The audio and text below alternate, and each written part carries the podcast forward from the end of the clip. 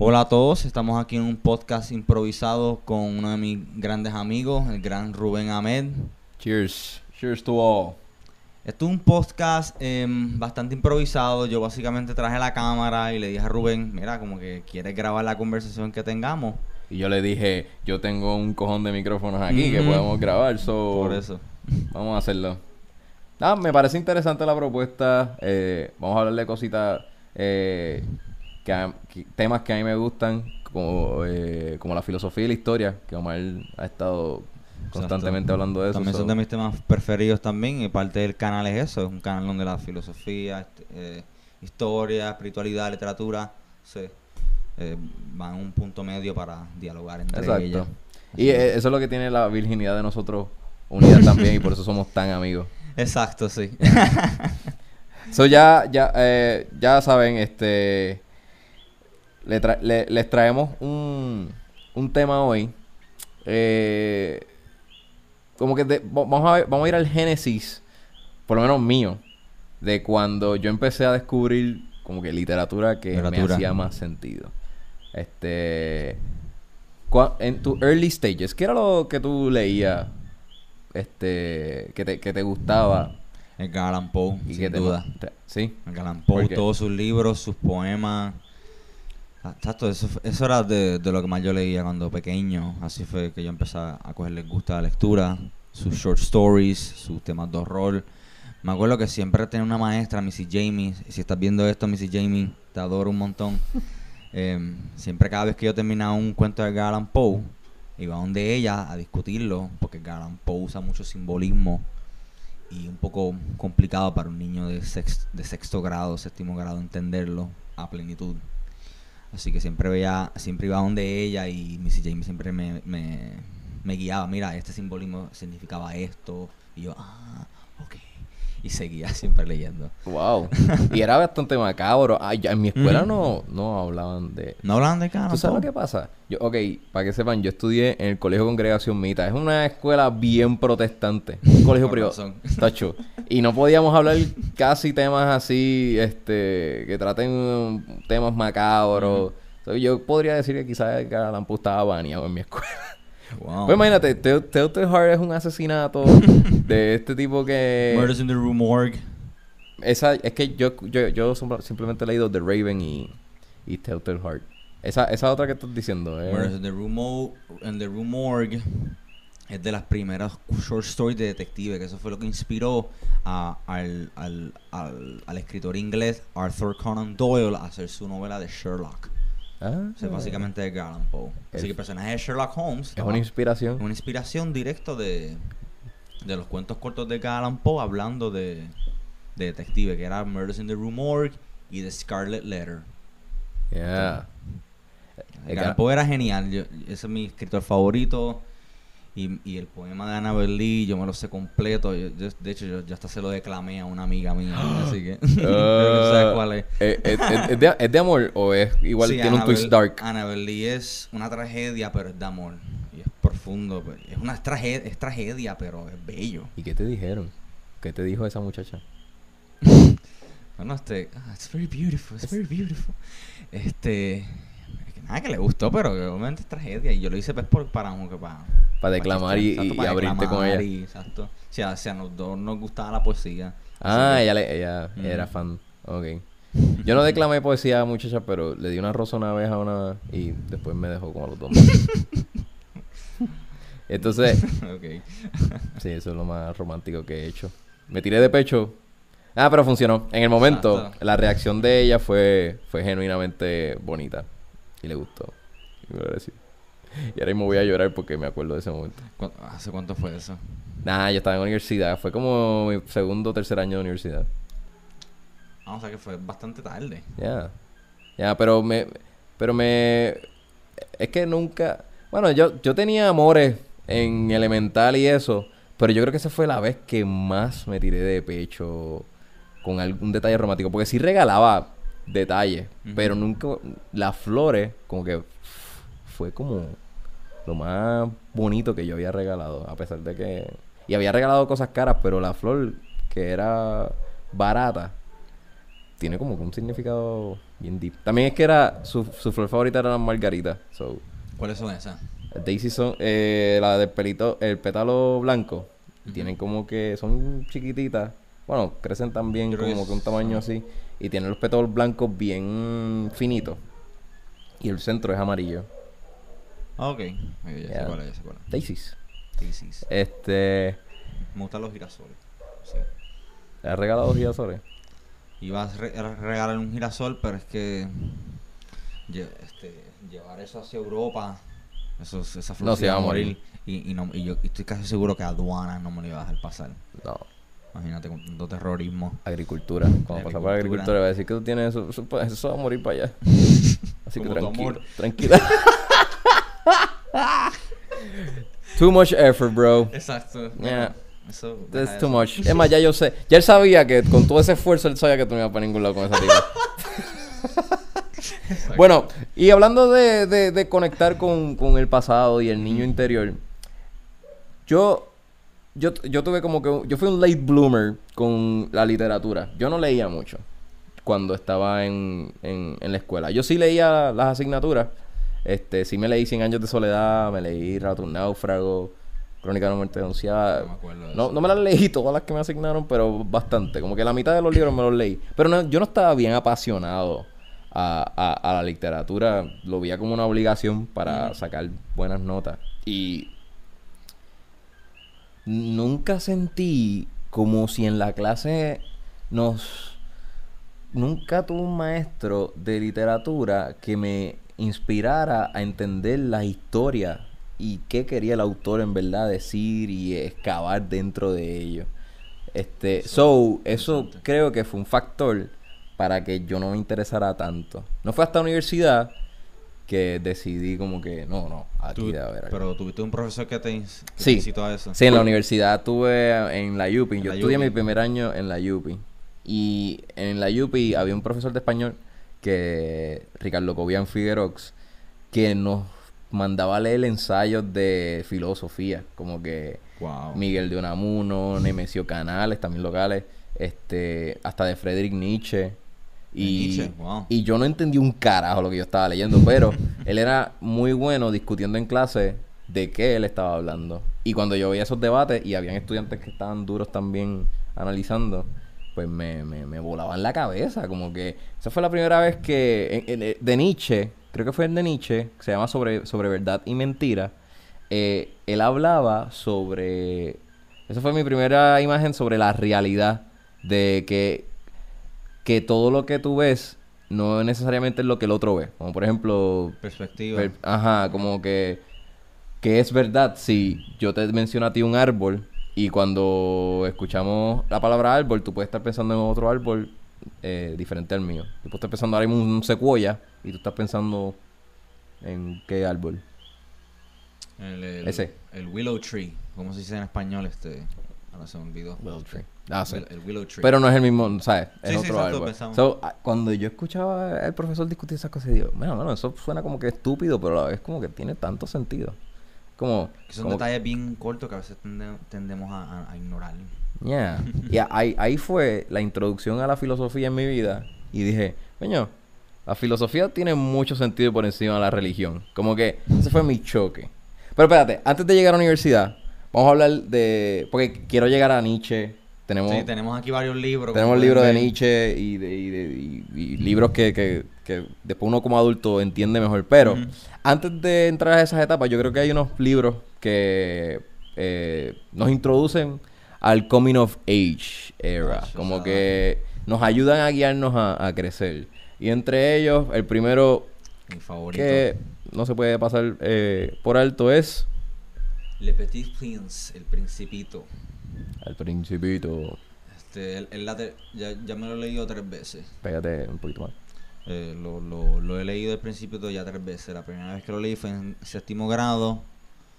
La segunda vez fue hace como tres años. Y la tercera vez fue hace par de meses.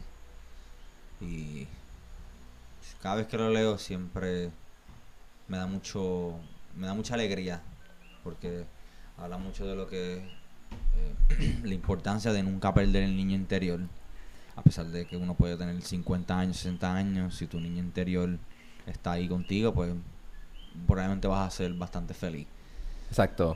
Eh, eh, eh, el principito también caló mucho en mí. Este, creo que también habla un poco de eso de la perspectiva cuando el primer dibujo, aviones, aviones. Aviones. Cuando el, el, el, el principito dibuja su... El borrero. su- a- a- al borrero, pero también de... eh, pero él no, él no se lo enseña a la gente. Él le enseña a la gente la serpiente que se comió un elefante. Ah, cierto es. y entonces a los adultos ajá, simplemente que ven un sombrero Un sombrero. y el bendito se sentía como que mal de que no habían... Sí, porque yo pienso que el niño interior es la capacidad que uno tiene de imaginar. Y la imaginación, como decía Albert Einstein, la imaginación lo es todo. Yeah. Es más, hasta más importante que el mismo conocimiento y que la razón. Porque la imaginación circula la asistencia, por lo menos en nuestro punto de vista corporal. O sea, Sí, a- nos ayuda a, a entender lo ineludible, lo que Mm. no podríamos poner en palabras correcto. y tratar de como que por accidente quizás este entender otras cosas. Sí, la imaginación es como que el caos de la mente. Porque, tú, porque la imaginación está limitada a lo que tú lo, la, la, la limites, básicamente. Pero Y la entonces- creatividad es lo que le da orden a esa imaginación que está siempre en alto. Exacto. Y, y los adultos ahí lo que hacían era como que coping out con, ah, tú eres un sombrero, muchacho, Porque ya. crecen en los sistemas educativos, ¿verdad? No, no es por entrar en conspiracy, pero los sistemas educativos... No le des tanto al- al- a la mesa que se está escuchando en... Ok. en- en- este, ¿verdad? Lo- los sistemas educativos tienden a ser bien lógicos y bien rígidos y bien estructurados y no dan espacio a que la creatividad y la imaginación fluya, que es también una, un aspecto bien importante en la psiquis humana. ah, Y, y por eso que los adultos no, no, no pueden imaginarse nada y al principio está, está como que triste y, y se tristece cuando le enseña todos estos dibujos a los adultos y los adultos no lo entienden. exacto. Entonces después... Story of my life. Entonces, lo que tienes que hacer es lo que hizo el principito. Te vas para otros planetas a tratar de descubrir, eh, creas tu propio planeta, siembras tu propia rosa, este, tu propio arbolito, este, y te vas para otros planetas también y conoces las... Eso es lo que me gusta también, que me pone como que las condiciones que uno crea cuando es adulto, el, el, el hábito de beber. Sí, cuando el, borracho le dice, ah, ¿por qué bebes? Bebo por olvidar que bebo. Yo leí eso y yo, boom, right in the kiss. y a, mí, a, mí, a mí que no me encanta el alcohol. Mira que estábamos tomando aquí... Eh, Whisky Jameson. importado de Irlanda. Exacto. It's a good whisky, está bien bueno. Me gusta. Se lo recomiendo también. Ahí tenemos un plug de Jameson. y él le dice que bebe para olvidar que bebe. Y el principito como que no entiende eso. Es como... Exacto. Es como Mafal- Mafalda, el viaje de Mafalda y eso que cuestiona a los adultos y los adultos le dan una respuesta que no convence al niño. Mafalda, así es como es. Sí, eh, Mafalda es una niña curiosa que cuestiona todo. Y entonces los adultos pues se molestan cómics. un poco con ella. Son cómics, ¿verdad? Son un cómic. Clásico de, de- Ujú. de un escritor argentino llamado Kino. Kino. Y él este tiene ese personaje de Mafalda que es ¿Lo este, es este niño. día, ¿sabes? no? Yo creo que sí, no sé, no sé, no sé decirte, no sé decirte, pero todavía los venden, los libros, y hay unas compilaciones bien grandes de, de todas las ediciones de él. Este, para mí, e- ese es uno de mis personajes favoritos. Mafalda El, de, perdón, el, el, en, en El Principito, Ajá. el borrachón, es de mis personajes favoritos, como que me chocó mucho. El contable también está ahí. El contable, exacto, ese que está en el... sí, me acuerdo, me acuerdo, el contable. Que como que el princip- ese es el que está contando las estrellas, ¿verdad? Sí, Exacto, pero para ningún sentido de propósito, simplemente para tener pues, más números. Pero, ¿qué significa eso? No sé, yo lo que quiero es tener más números. eh, Parecido al, neo- al neoliberalismo hoy día. Así que yo lo vi como una crítica a eso. exacto. Ujú. El, el, querer Sí, como que querer comprar marcas caras, nada más para tenerlas. Pero esas marcas son caras pues porque nosotros le dimos un valor, de verdad. Eso no, no es tan importante. Exacto. Sí. También el, el, el rey, que no tiene Ah, a sí. quién mandar. Él simplemente está ahí solo en el planeta. Y le dice al principito como que, este, quédate aquí conmigo para yo mandarte. Era, eh, simplemente él quería a un subordinado. Exacto. Y el principito como que decía, "Eres loco. You're crazy. Total garete. este. Y después viene y se, se topa con el zorro. Esta es de las analogías más cabronas de la amistad. Miren, Hola a todos, estamos aquí en un podcast improvisado con uno de mis grandes amigos, el gran Rubén Ahmed. cheers. Cheers to all. Esto es un podcast em, bastante improvisado. Yo básicamente traje la cámara y le dije a Rubén, mira, como que quieres grabar la conversación que tengamos. Y yo le dije, yo tengo un cojón de micrófonos aquí que podemos grabar, so Por eso. vamos a hacerlo. Ah, me parece interesante la propuesta. eh, vamos a hablar de cositas, eh, que a- que- temas que a mí me gustan, como, eh, como la filosofía y la historia, que Omar ha estado constantemente Exacto. hablando de eso. También so- son de mis temas preferidos también. Y parte del canal es eso. Es un canal donde la filosofía, este, eh, historia, espiritualidad, literatura, se, eh, van a un punto medio para dialogar entre Exacto. ellas. Y eso es lo que tiene la virginidad de nosotros unida también y por eso somos tan amigos. Exacto, sí. So ya, ya, eh, ya saben, este, le tra- le- les traemos un, un tema hoy. eh, como que de- va- vamos a ver- vamos a ir al génesis, por lo menos mío, de cuando yo empecé a descubrir como que literatura que me hacía más sentido. Este, en tu early stages, ¿qué era lo que tú leías, este, que te, que te gustaba Edgar Allan Poe, y sin duda. te- sí? Edgar Allan ¿Por Poe, todos sus libros, sus poemas. Exacto, eso, era de, de lo que más yo leía cuando pequeño. Así fue que yo empecé a cogerle gusto a la lectura. Sus short stories, sus temas de horror. Me acuerdo que siempre tenía una maestra, Missy Jamie. Si estás viendo esto, Missy Jamie, te adoro un montón. Em, siempre cada vez que yo terminaba un cuento de Edgar Allan Poe, iba donde ella a discutirlo, porque Edgar Allan Poe usa mucho simbolismo y un poco complicado para un niño de, sex- de sexto grado, séptimo grado entenderlo a plenitud.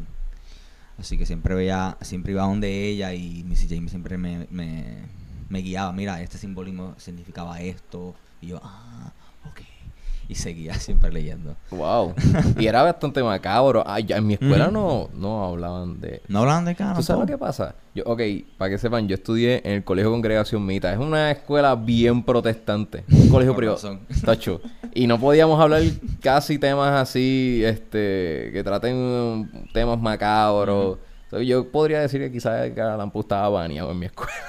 Wow. Pues imagínate, Tell- Telltale Heart es un asesinato de este tipo que... Murders in the Rue Morgue. Esa, es que yo, yo, yo sim- simplemente he leído The Raven y, y Telltale Heart. Esa, esa otra que estás diciendo, eh. Murders in the Rue, in the Rue Morgue es de las primeras short stories de detective, que eso fue lo que inspiró a- al, al, al, al escritor inglés Arthur Conan Doyle a hacer su novela de Sherlock. Ah, O sea, básicamente de Edgar Allan Poe. Así que el personaje de Sherlock Holmes es una inspiración. una inspiración directa de, de los cuentos cortos de Edgar Allan Poe hablando de, de detective, que era Murders in the Rue Morgue y The Scarlet Letter. Yeah. Edgar Allan Poe era genial, yo- ese es mi escritor favorito. Y, y el poema de Annabel Lee, yo me lo sé completo. yo- yo- de hecho, yo, yo hasta se lo declamé a una amiga mía. así que. creo que sabes cuál es. Eh, eh, eh, ¿es, de, es de amor o es igual Sí, tiene un twist dark? Annabel Lee es una tragedia, pero es de amor. Y es profundo. pues, Es una tragedia, es tragedia, pero es bello. ¿Y qué te dijeron? ¿Qué te dijo esa muchacha? Bueno, este. ah, it's very beautiful, it's very beautiful. Este. Es que nada que le gustó, pero obviamente es tragedia. Y yo lo hice pues por, para, que para. Para declamar y, exacto, y- y para abrirte con ella. y- exacto. O sea, si a los dos nos gustaba la poesía. Ah, que- ella, le- ella Mm. era fan. Ok. Yo no declamé poesía a muchacha, pero le di una rosa una vez a una y después me dejó como a los dos. Entonces, ok. sí, eso es lo más romántico que he hecho. Me tiré de pecho. Ah, pero funcionó. En el momento, Exacto. la reacción de ella fue, fue genuinamente bonita. Y le gustó. Y me agradeció. Y ahora mismo voy a llorar porque me acuerdo de ese momento. ¿Cu- ¿Hace cuánto fue eso? Nah, yo estaba en la universidad. Fue como mi segundo o tercer año de universidad. Ah, o sea que fue bastante tarde. Ya. Ya, pero me... Pero me... Es que nunca... Bueno, yo, yo tenía amores en elemental y eso. Pero yo creo que esa fue la vez que más me tiré de pecho con algún detalle romántico. Porque sí regalaba detalles. Pero nunca, las flores, como que fue como lo más bonito que yo había regalado. A pesar de que. Y había regalado cosas caras, pero la flor, que era barata, tiene como un significado bien deep. También es que era. Su, su flor favorita era la margarita. So, ¿Cuáles son esas? Daisy son. eh, la del pelito. El pétalo blanco. Tienen como que. Son chiquititas. Bueno, crecen también creo que como que un tamaño así. Y tienen los pétalos blancos bien finitos. Y el centro es amarillo. Ah, ok. Ok, ya sé Yeah. cuál es, ya sé cuál es. Daisies. Daisies. Este. Me gustan los girasoles. Sí. ¿Le has regalado girasoles? Iba a re- a regalar un girasol, pero es que este, llevar eso hacia Europa, eso, esa flor No, se iba a morir. Y, y, no, y yo estoy casi seguro que aduanas no me lo iba a dejar pasar. No. Imagínate con terrorismo. Agricultura. Cuando pasa por Agricultura. agricultura, va a decir que tú tienes eso. Eso, eso va a morir para allá. Así que tranquilo. Tranquila. Too much effort, bro. Exacto. Yeah. Eso, That's too eso. much. Es más, ya yo sé. Ya él sabía que con todo ese esfuerzo él sabía que tú no ibas para ningún lado con esa tipa. bueno, y hablando de, de- de conectar con, con el pasado y el niño interior, yo, yo, yo tuve como que... Yo fui un late bloomer con la literatura. Yo no leía mucho cuando estaba en, en, en la escuela. Yo sí leía las asignaturas. Este, sí me leí Cien años de soledad, me leí Rato un náufrago, Crónica de una muerte denunciada. No me acuerdo de No, eso. no me las leí todas las que me asignaron, pero bastante. Como que la mitad de los libros me los leí. Pero no- yo no estaba bien apasionado a, a- a la literatura. Lo veía como una obligación para sacar buenas notas. Y nunca sentí como si en la clase nos... Nunca tuve un maestro de literatura que me inspirara a entender la historia y qué quería el autor en verdad decir y excavar dentro de ello. Este, so, eso creo que fue un factor para que yo no me interesara tanto. No fue hasta la universidad que decidí como que, no, no, aquí Tú- debe haber algo. pero tuviste un profesor que te, Sí. incitó a eso. Sí, en la universidad tuve en la UPI. Yo la estudié mi primer año en la UPI. Y en la UPI había un profesor de español que, Ricardo Cobian Figuerox, que nos mandaba a leer ensayos de filosofía, como que Wow. Miguel de Unamuno, Nemesio Canales, también locales, este, hasta de Friedrich Nietzsche. Y, Nietzsche, wow. y yo no entendí un carajo lo que yo estaba leyendo, pero él era muy bueno discutiendo en clase de qué él estaba hablando. Y cuando yo veía esos debates y habían estudiantes que estaban duros también analizando, pues me, me, me volaban la cabeza. Como que esa fue la primera vez que en- en- de Nietzsche, creo que fue el de Nietzsche, que se llama Sobre, sobre Verdad y Mentira. eh, él hablaba sobre... Esa fue mi primera imagen sobre la realidad de que, que todo lo que tú ves no necesariamente es lo que el otro ve. Como por ejemplo, Perspectiva. Per- ajá, como que, que es verdad si yo te menciono a ti un árbol y cuando escuchamos la palabra árbol, tú puedes estar pensando en otro árbol eh, diferente al mío. Yo puedo estar pensando ahora en un secuoya y tú estás pensando en qué árbol. El, el- Ese. el Willow Tree. ¿Cómo se dice en español? Este. Ahora se me olvidó. Ah, sí. El, el Willow Tree. Pero no es el mismo, ¿sabes? Es Sí, sí, otro árbol. pensamos. So, a- cuando yo escuchaba al profesor discutir esas cosas, digo, bueno, bueno, eso suena como que estúpido, pero a la vez como que tiene tanto sentido. Como, Que son como detalles bien cortos que a veces tende- tendemos a, a- a ignorar. Yeah. Y ahí, ahí fue la introducción a la filosofía en mi vida. Y dije, coño, la filosofía tiene mucho sentido por encima de la religión. Como que ese fue mi choque. Pero espérate, antes de llegar a la universidad, vamos a hablar de... Porque quiero llegar a Nietzsche.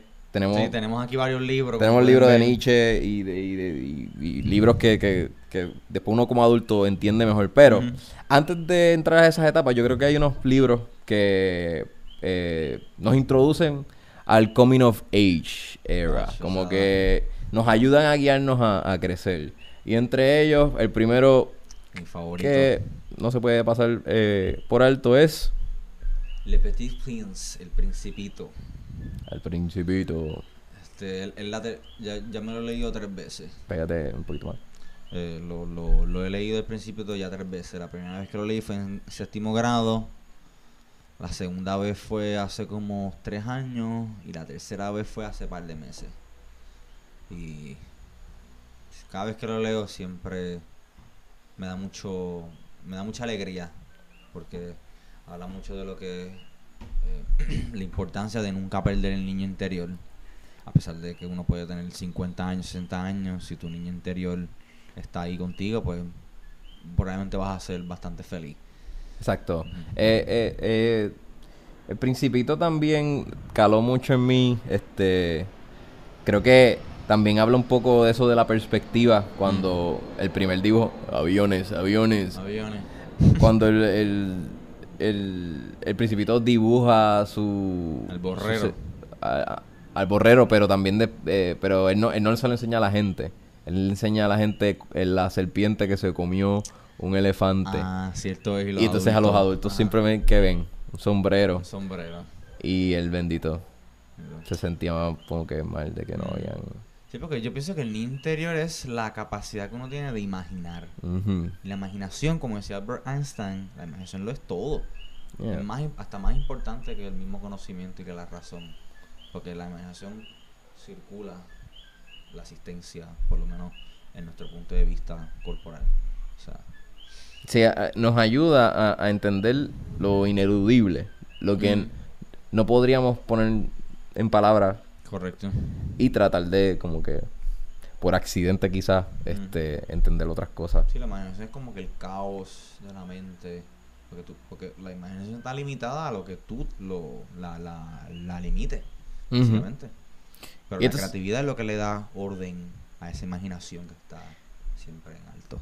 Exacto. Y, y los adultos ahí lo que hacían era como que coping out con, ah, tú eres un sombrero, muchacho, Porque ya. crecen en los sistemas educativos, ¿verdad? No, no es por entrar en conspiracy, pero los sistemas educativos... No le des tanto al- a la mesa, se está escuchando en... Ok. en- en- este, ¿verdad? Lo- los sistemas educativos tienden a ser bien lógicos y bien rígidos y bien estructurados y no dan espacio a que la creatividad y la imaginación fluya, que es también una, un aspecto bien importante en la psiquis humana. ah, Y, y por eso que los adultos no, no, no pueden imaginarse nada y al Ujú. principio está, está como que triste y, y se tristece cuando le enseña todos estos dibujos a los adultos y los adultos no lo entienden. exacto. Entonces después... Story of my life. Entonces, lo que tienes que hacer es lo que hizo el principito. Te vas para otros planetas a tratar de descubrir, eh, creas tu propio planeta, siembras tu propia rosa, este, tu propio arbolito, este, y te vas para otros planetas también y conoces las... Eso es lo que me gusta también, que me pone como que las condiciones que uno crea cuando es adulto, el, el, el hábito de beber. Sí, el- cuando el, bo- el borracho que le dice, ah, ¿por qué bebes? Bebo por olvidar que bebo. Yo leí eso y yo, right in the kiss. y a, mí, a, mí, a mí que no me encanta el alcohol. Mira que estábamos tomando aquí... Eh, Whisky Jameson. importado de Irlanda. Exacto. A good whisky, está bien bueno. Me gusta. Se lo recomiendo también. Ahí tenemos un plug de Jameson. y él le dice que bebe para olvidar que bebe. Y el principito como que no entiende eso. Es como... Exacto. Es como Mafal- Mafalda, el viaje de Mafalda y eso, que cuestiona a los adultos y los adultos le dan una respuesta que no convence leí al niño. Mafalda, así es como es. Sí, eh, Mafalda es una niña curiosa que cuestiona todo. Y entonces los adultos pues se molestan cómics. un poco con ella. Son cómics, ¿verdad? Son un cómic. Clásico de, de- un escritor argentino llamado Kino. Kino. Y él este tiene ese personaje de Mafalda que es ¿Lo este, es este niño. Yo creo que sí, no sé, no sé, no sé decirte, no sé decirte, pero todavía los venden, Mm. los libros, y hay unas compilaciones bien grandes de, de todas las ediciones de él. Este, para mí, e- ese es uno de mis personajes favoritos. Mafalda El, el el de, perdón, el, el, en, en El Principito, Ajá. el borrachón, es de mis personajes favoritos, como que me chocó mucho. El contable también está ahí El contable, cool. exacto, ese que está en el... sí, me acuerdo, me acuerdo, el contable. Que como que el princip- ese que está contando las estrellas, ¿verdad? Sí, Exacto, pero para ningún sentido de propósito, simplemente para tener pues, más números. Pero, ¿qué significa eso? No sé, yo lo que quiero es tener más números. eh, Parecido al, neo- al neoliberalismo hoy día. Así que yo lo vi como una crítica a eso. exacto. Ujú. El, el querer Sí, como que querer comprar marcas caras, nada más para tenerlas. Pero esas marcas son caras pues porque nosotros le dimos un valor, de verdad. Eso no, no es tan importante. Exacto. También el, el, el rey que no tiene Ah, a sí. quién mandar. Él simplemente está ahí solo en el planeta y le dice al principito como que, este, quédate aquí conmigo para yo mandarte. Era- eh, simplemente él quería a un subordinado. Exacto. Y el principito como que decía, loco. You're crazy. "Tú estás al garete. este... Y después viene y se, se topa con el zorro. Esta es de las analogías más cabronas de la amistad. Miren, eso funciona hasta para conectar con una jeva. Tú no puedes atacar a la jeva, entrarle un a tiro como los cazadores hacen. Tú tienes que tame her. Tienes que conocerla. Tienes que... Tú eres un desconocido en ese momento y a medida de que vas poco a poco conociéndote con ella, ella va a entender quién eres tú y tú vas a ser un- una persona distinta A los, a los demás hombres. hombres. Y ahí vas a ser considerado en inner circle de, esa jeva o en este caso el Fox, que eso es lo que Y, y él quería. también este no, no solo aplica para eso, pero también para la amistad. O sea, Sí, sí, sí, sí, es que yo, tú sabes, hice un. No, no, no. Pero eh, este con- en general para los, es, es, Mm. es humano, es humano. y la- las relaciones humanas, a pesar de que yo muy antisocial, yo soy como un ermitaño, yo apenas salgo de mi casa, y eso tú lo sabes. Sí. Sí, a veces nos da social anxiety Este- y no eh, no queremos que eso que Interactuar mucho. interactuar mucho porque también hay gente bicha por ahí, pero No, y porque Freud tiene razón, o sea, las relaciones humanas son es una de las tres causas eh, de sufrimiento. Así que si tú puedes evitar sufrimiento, lo más que tú puedas, pues sufrir menos, obviamente. ya. Y pues, pero pues desafortunadamente, para bien o para mal, somos seres sociales. Todas las sociedades que hemos construido a, a lo largo de la historia ha sido por interacciones humanas Ujú. y son necesarias. Sí, sí, sí, somos entes sociales y... And it's a beautiful thing. Y, y, y- y- lo que yo digo de que la- hay gente mamabicha, o sea, no es que yo no he sido un mamabicho, pero bueno, hay que evitarlo. Ajá, lo- lo- sí, sí lo he sido. Por eso te digo que no es que no lo he sido. Es- pues la cosa es que eso hay, hay que evitarlo para que entonces haya armonía y flow en, en- en esas conversaciones que cuando conozcas a la persona. So, Exacto. Si me el Principito y yo seré tu zorro y seré único para ti. Ah, De los miles de zorros, yo voy a ser el más importante. Porque voy a ser único, ¿verdad? Algo así es lo que le dice el zorro. que Exacto. recuerdo. sí, es el- él lo compara con... Con la rosa. Con la rosa. Exacto. Porque él le dice como que las rosas, él se encontró con unas rosas y las rosas como que no les hacían caso ni, ni algo así, como que no conectaba Sí, con la ella. rosa como que no le importaba. Ajá. Sí, Y el, agua. y el Fox le dijo, bueno, lo que pasa es que esas no es, esas no son tus rosas. Tu rosa está allá. Esa es tu, Mm, tu rosa. Correcto. ¿Entiendes? Sí, Este. Y al final, que pues?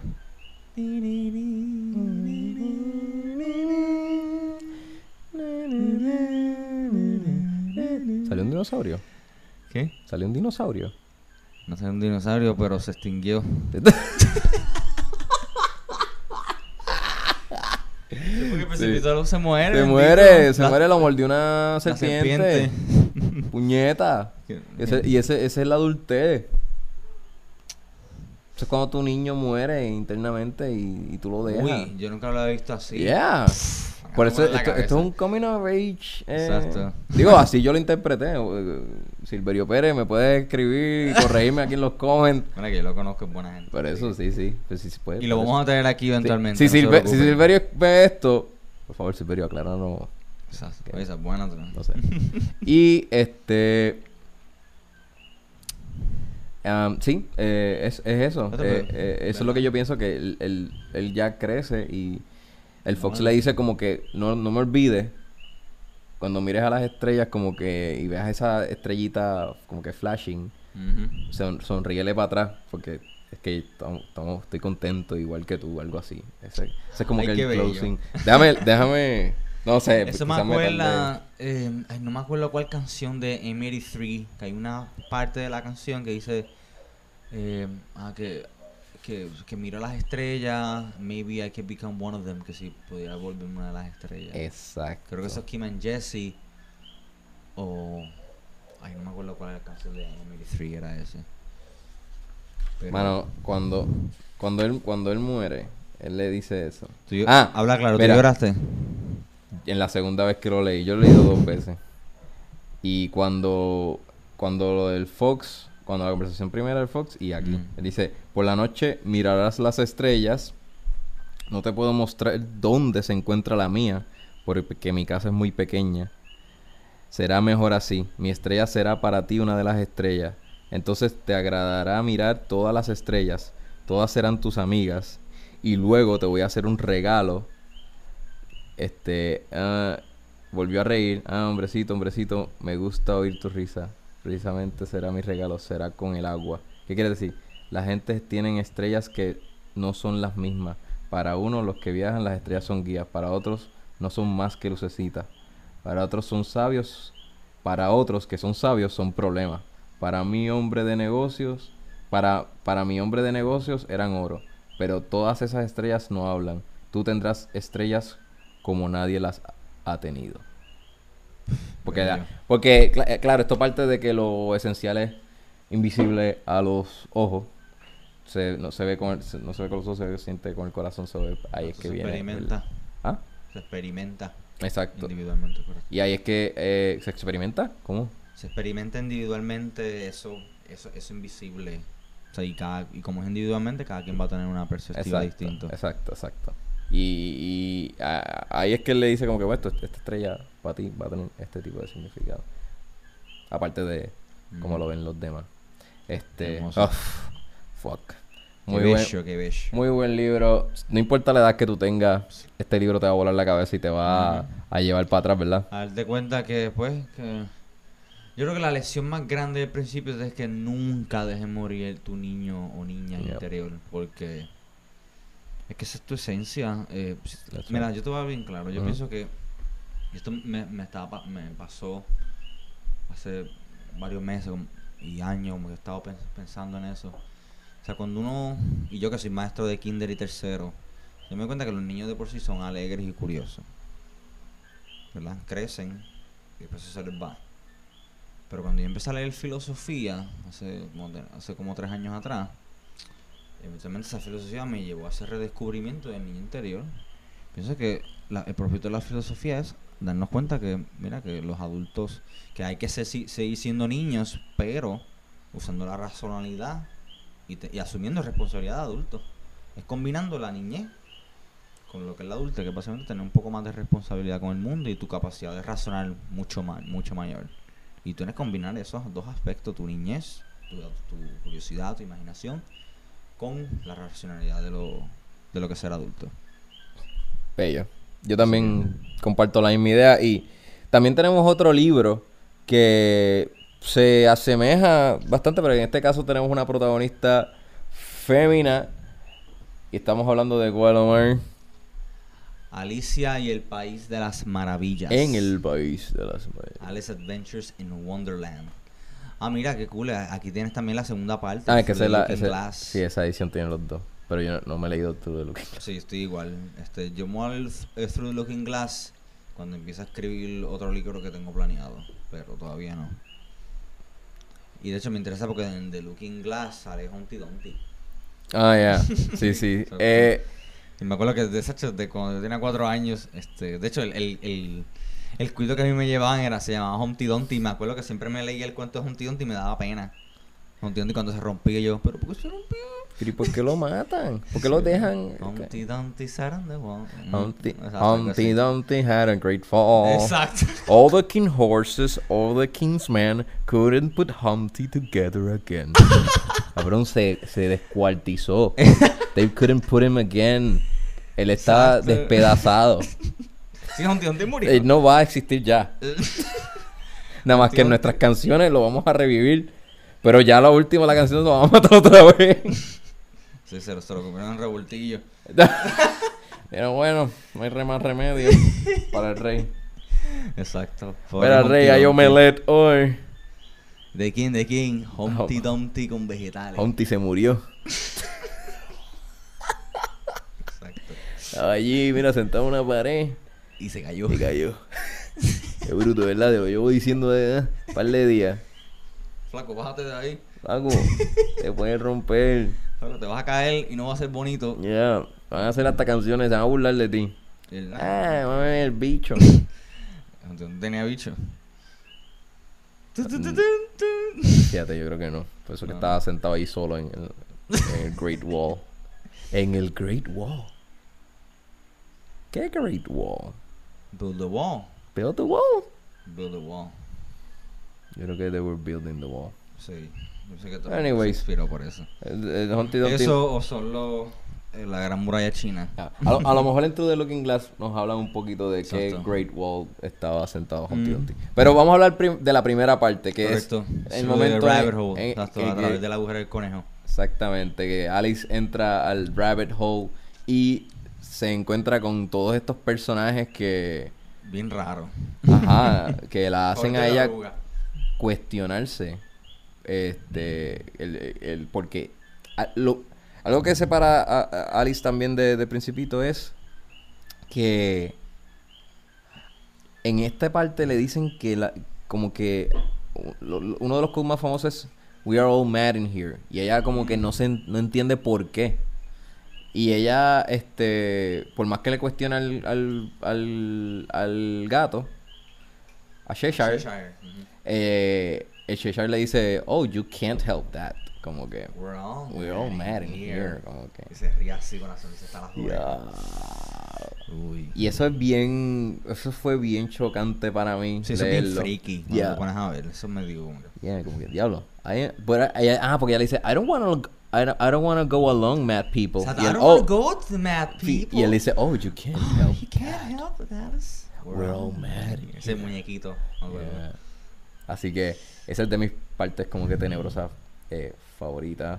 Eh, la reina, la Queen of Hearts, Ah, Queen of Hearts. que Era media loca, es elitista igual que el, elitista. que, el, que el rey de Principito, que quería subordinar a la gente. Esta Mm. reina, si tú no hacías lo que ella te, ¿verdad? te Te decapitaba.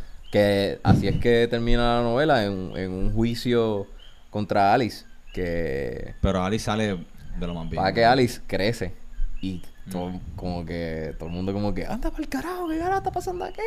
Ah, ah". y se creció y como que la gente se asustó. Pero al fin y al cabo, it was just a dream.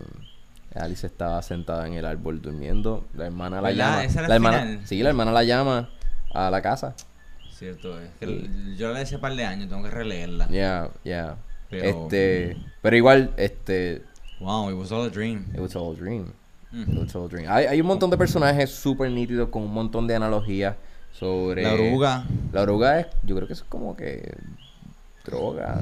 Exacto, es. Yo me acuerdo en la Ella está universidad. fumándose como un juca. Ella está. La oruga está fumando una juga, pero nunca especifica qué es lo que está fumando. Pero No. da- como llama en el siglo XIX, en el siglo XIX tú fumabas tres cosas. O fumabas opio, o fumabas cannabis, o fumabas tabaco. ¿Cuál de esas tres estaba fumando la oruga? Pues, we never know. Pero eso sí, estaba encima de un hongo. Yeah. Eso como que... hmm. Y sabemos que. Exacto. Los Hay, son- algo que Lewis Carroll nos quiso decir. mm, Bueno, Lewis Carroll era... Creo que era, él era sacerdote. Él era sacerdote. Él, él- era- creo que era obispo, no, sacerdote ortodoxo, creo, si mal no recuerdo.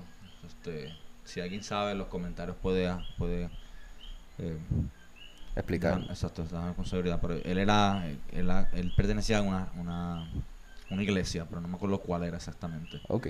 Exacto, eso es lo interesante que Lewis Carroll escribió eso, escribió ese viaje porque Alice in Wonderland es una loquera bien brutal. Yeah. Eso, es eso es lo que, lo que se le dice nonsense literature, que no hace sentido. Yeah, man. Digo, exacto. Sí, porque es, es como Ujú. absurdo. Exacto, es absurdo, pero, pero el absurdo es que no tiene significado. Por eso es lo que hablamos, Yeah. ¿verdad? Lo que es lo absurdo. Este, pero Yeah, este esto sí. es más que no tiene sentido. Senti- Porque cuando él, él dice empieza a caer por ese agujero del conejo, el rabbit hole, creo que después viene la parte en que ya empieza a volverse bien grande y después se pone bien chiquitita, chiquitita. Sí, para poder caer por la puerta. Exacto. Y que ya empieza a llorar y que eso hace que llene un todo. Yeah, qué... Es una loquera. Qué fucking viaje, qué cabrón. A mí me encanta mucho eh, la cuestión de lo que es el rabbit hole, porque eso es- para mí es una metáfora. Una metáfora en cuestión de conocimiento. Cuando tú te empiezas a meter, ¿verdad? A todos estos Ya, definitivo es una... medio locos, a hablar de lo que es la conciencia, Sí, lo que son los eh, eh, psychedelics y todo eso. El rabbit hole es, no es nada más que una metáfora explicando qué tan profundo puede ir la mente, la conciencia, para llegar a una verdad. Ya. De hecho, se inspira un tatuaje que yo tengo aquí que no lo puedo enseñar porque tengo manga larga, pero ese rabbit hole. Nada, pues Exacto. sube una foto del tatuaje a la a Instagram y, y que ellos Exacto. vayan a Instagram y lo vean. Este, ya, eh, eh, Ah, sí, defin- definitivamente es una un, es un portal a, a descubrir Exacto, un como portal que, a, a conocimientos medios ocultos. ya, y Por lo es- menos yo lo veo así, de Sí. ese lado medio esotérico, Sí, sí, sí. místico. sí, porque A mí, la, y, y quien la lleva para allá es un. El rabbit, este. Que siempre está tarde. Como que está. Ah. I'm late, I'm late, I'm late. Es como el adulto que tiene que estar ajorado para buscar, buscar y buscar, buscar. Pero en- al fin y al cabo, en Mm. toda la novela está. El rabbit está late para qué. Que, ¿sabes? No, verdad, nunca te explican. explica. Ya, ya. Exacto. Eso es como que esas cosas que no tienen sentido, pero. A la te, te dice algo. Mm. Este, que, que, que eso es una, eso es de las primeras cosas que Alice se encuentra con que, pero ¿para dónde tú vas? ¿Por qué tú estás tarde? Y se- conejo, ¿está tarde para qué? Ajá. No So, ella va descubriendo que, que, que ajá, tú estás, está- hay, hay gente que está buscando, tú vas a volverte en, esa locura también. Así que lo que Lewis Carroll pienso que está haciendo es eh, que tengas, que estés consciente de esta costumbre que uno se, se, se impone cuando adulto. Esto de estar tarde todo el tiempo, esta ansiedad, esta gente que quizás te vas a encontrar que no te parece que tenga sentido lo que dicen. So, como que let them be y ya. Este.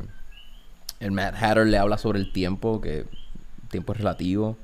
Eh, como que te explica cosas que desde, desde chiquito tú estabas indoctrinado a saberlas y las dabas por hecho, pero ahora es como que, ah, no, mira, en verdad, esto es como que algo construido, este, que es útil, pero no lo tomes No, tan en serio. Como el tiempo, o sea, el tiempo no es que son las 12, pero es útil para dejarnos llevar en. Ajá, para en estar organizado. Exacto. Pero de verdad, o sea, el sol no te está diciendo que son las 5 de la tarde. Eso básicamente. Ese ese es el issue con el tiempo, que es real en cierto sentido, pero como lo estamos usando es, es medio ilusorio. Pero es necesario. O sea, Ya. No estoy diciendo aquí ah, que se fastidie. Pero No, no, no, pero, pero, ajá, no. es necesario, o sea, es necesario. Ya, ya. Porque estamos categorizando cosas en un mundo material. Ya, así que, ¿cuánto? By the way, rateame el Principito y Alice in Wonderland. ¿Cuánto, qué rate del 1 al 10 que tú le das a, a esos Mm. libros?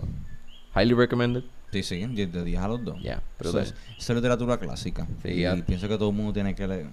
Sí, Bueno. esta, esta, este, te- Es te- recomendable, te- te por, lo, por lo aportaron- menos el principito tienes que leerlo. Alice in Wonderland, pues, depende, porque no todo el mundo le gusta ese tipo de, de, de viaje que es Alice in Wonderland. Coño, pero para mí me parece necesario y bien, bien útil. No sé, esa fue mi, mi experiencia. Esto te, esto te despertó. eh, ¿Tú lo leíste? eh, ¿A qué edad tú leíste estos libros, estos dos? Bueno, el principito, como te mencioné, lo leí tres veces. Pero ¿Cuándo fue la primera vez? Está en séptimo grado, que fue una maestra que me lo recomendó, pero yo no entendí mucho. Ok. Ah, So, no, no, te, no te hizo mucho. exacto. ¿Y Alice? Alice tenía, eso fue hace como 4 o 5 años. Este. Exacto, fue, fue hace como 5 años. Y sí, me gustó mucho. No entendía muchas cosas, pero. ¿Alguien te explicó? No really. Este.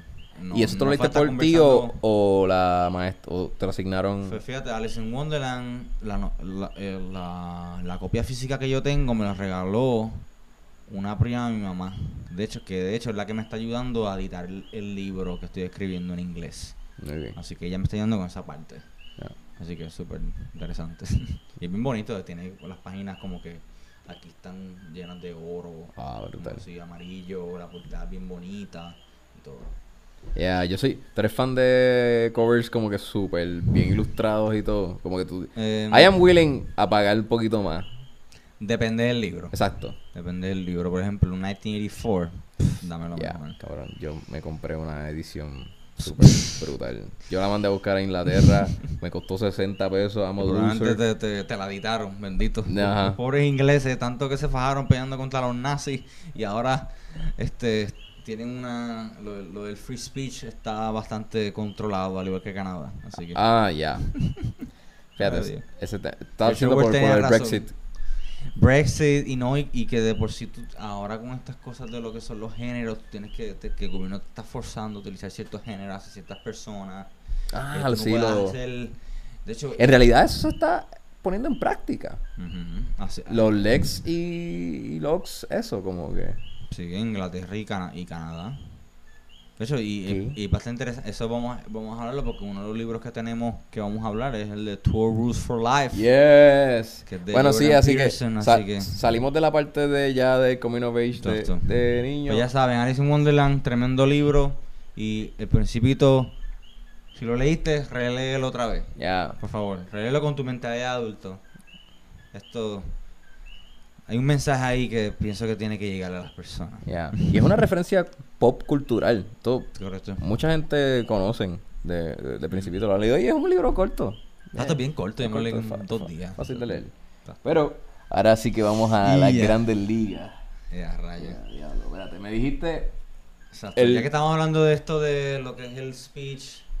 el, ajá, el freedom Ah. speech y todo eso. Lo- eh, la transición es porque Jordan Peterson, Exacto, porque este Jordan psicólogo Peterson, canadiense, Ujú.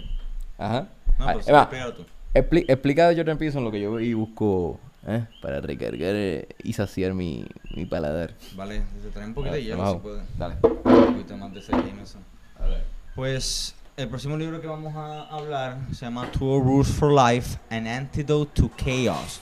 12 reglas para la vida, un antídoto para el caos. Y lo escribió Jordan Peterson. Jordan Peterson, a los que no conocen quién es él o los que han conocido algo, eh, él era, bueno, él es profesor en la Universidad de Toronto, él es canadiense, de psicología. Eh, el tipo sabe un montón, el de las personas que más sabia he podido eh, conocer en esta generación. Pero él se volvió famoso porque en Canadá pasaron esta ley de, gracias, en lo que es el, el Bill C6 C16, C16, que es el gobierno obligándote a, utilizar pronombres para las personas transgénero. Ajá. Y que el problema de eso es que, o sea, esos son los primeros pasos para totalitarismo. El gobierno forzándote a, a tú, a lo que tú puedes o no puedes decir.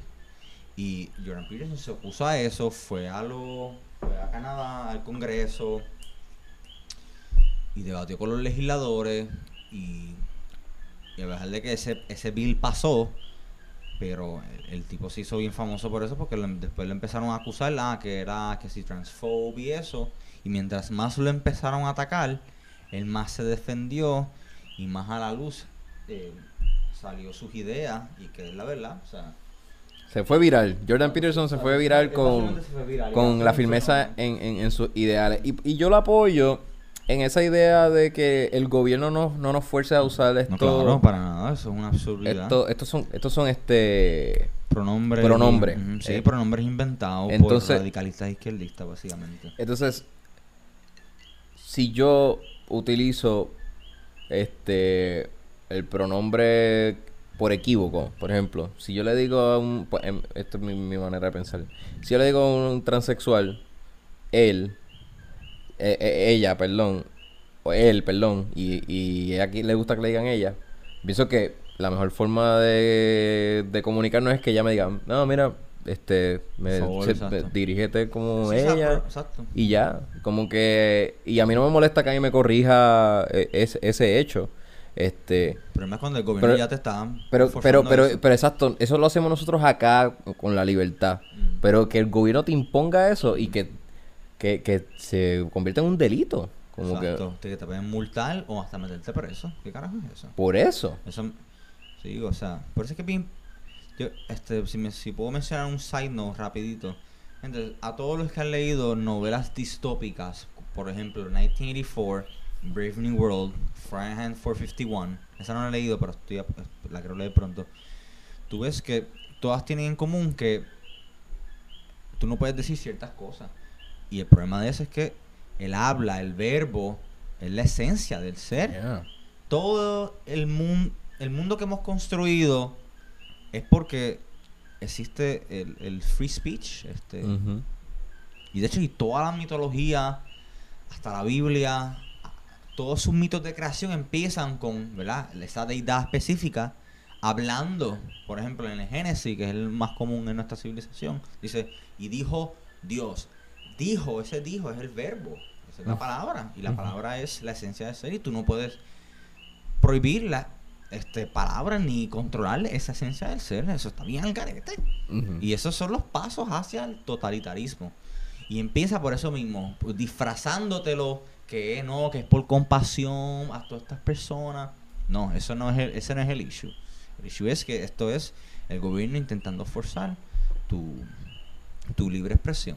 Exacto. Y, y imaginándonos a Exacto. cómo debemos expresarnos. Y como Jordan, ujú. Y sí, eso es una estupidez. ¿Qué te iba a decir? Y como Jordan Peterson se negó a eso y fue a Canadá y a- estuvo en el Congreso debatiendo eso, después, le después se metió en un montón de problemas este, en la Universidad de Toronto. Y por poquito lo votan. No lo votaron. Eso es un milagro. Ya. Eso mismo lo ha dicho. Pero sí, tuve estudiantes protestándolo. En la cara, yo hay videos en YouTube de No. estudiantes rodeándolo. Y no lo dejan hablar, y es ese es el problema, es que no lo dejan... Loco, tú lo ves él defendiendo su postura y ¿qué hacen las personas? Le desconectan el micrófono. Entonces, como lo que él dice, el free speech nos permite a nosotros debatir y señalar dónde está el problema y cómo solucionarlo porque se habla, no porque no se está hablando. Yeah. Hay, hay muchos videos interesantes de, de sus debates este, en YouTube. Él también cogió fuego porque él estaba en contra del Equality of Outcome, en el que en, la, en el argumento de las mujeres que no les estaban dando el mismo salario, el mismo este Exacto, y eso básicamente tengo Eh, entendido. eh, eh, eh, entonces él decía como que eso no es real, como que a las mujeres como que pueden competir y, y ya, porque son seres humanos. Él dice, yo conozco mujeres que son igual de competentes, quizás hasta más brillantes que yo, y ellas pueden tener una oportunidad para pa, pa, pa hacerlo mejor que yo, o ella va a ganarse por- porque, porque lo hizo. Exacto. Así es, así es, así es como funciona el mundo. y- Pero ahí yo, ahí, ahí yo no me atrevo a entrar en aguas profundas porque yo no sé cuán cierto es el, el hecho de que por un mismo puesto una mujer le, le paguen menos. Yo que me, yo, me, me- me puede constar que es real, pero yo no, no sé si, si decir que eh, es la mayoría del caso, este, pues, porque sí existe el machismo, pero no sé, este, como que si ¿Qué tan real sea ese page gap? Ajá, ajá, es que, eh, Yo lo que... pueden hacer una ley, o sea, yo entiendo que si hacen la ley y- y- y exigen que la mujer tenga la misma paga que el hombre, pues, claro, son- no está de más, pero esto es más como algo moral eh, de, de, los- de cada individuo, de cada compañía, ¿verdad? Como que, eh, no sé, en ese sentido, pues yo digo como que, sí, páguenle igual, pero eh, Jordan Peterson se, se va por el lado de... No, es que no le paguen menos porque es mujer, sino Porque que lo- la otra persona s- trabaja más. trabaje Por, por, por lo que vale el, el esfuerzo de, de esa posición. Correcto. Este, y pues en ese caso, pues sí tiene sentido lo que dice Jordan Peterson. Este, pero si es por capricho y porque en realidad pues un- es una cabronería de cualquier jefe. O sea, eso no Correcto. importa Sí, eso también el género, eso importa, ni importa la raza ni nada, eso está, eso es esclavitud. Yo, Este, yo lo que te he entendido es que ese page gap existe es, por- es porque las personas, en ese caso, ¿verdad? Los, eh, ciertas personas tienden a trabajar más. Obviamente, Si trabajan más, te van a pagar más. Claro. Y la, y la mujer tiende a, a trabajar un poco menos para dedicarse más a la familia. Ah, ok. Correcto. So, pero es por la cantidad de horas entonces, no... Correcto. Entonces, eso, en eso es ese lo que yo caso. entendido. Y he visto a, a muchas personas debatiendo ese mismo tema y todos llegan a esa misma conclusión que tienen que ver porque, por ejemplo, si te estás pagando menos, el que te está pagando más porque estás trabajando más o estás trabajando ciertas posiciones que no todo el mundo quiere coger. Ya. A mí me encantaría que estuviera una amiga de nosotros, de amiga de nosotros para que nos diera como que sus experiencias en el trabajo. Pues aquí no, aquí no puedo profundizar mucho, pero no es mi, no es mi experiencia. Pero sí me puede constar de que haya habido este machismo en el trabajo y eso. Este, así que eh, pero eso, pero eso- pero es individual eh, con cada Sí, no, no es, no es que hay instituciones que son de verdad Son unos cabrones, racistas y bien machistas. Ajá, no, no, eh, hay de Yo todo. No creo eso, de verdad. Porque eso, no- eso, eso no le conviene a, A ninguna compañía. exacto, a una compañía Claro. que está haciendo esas loqueras.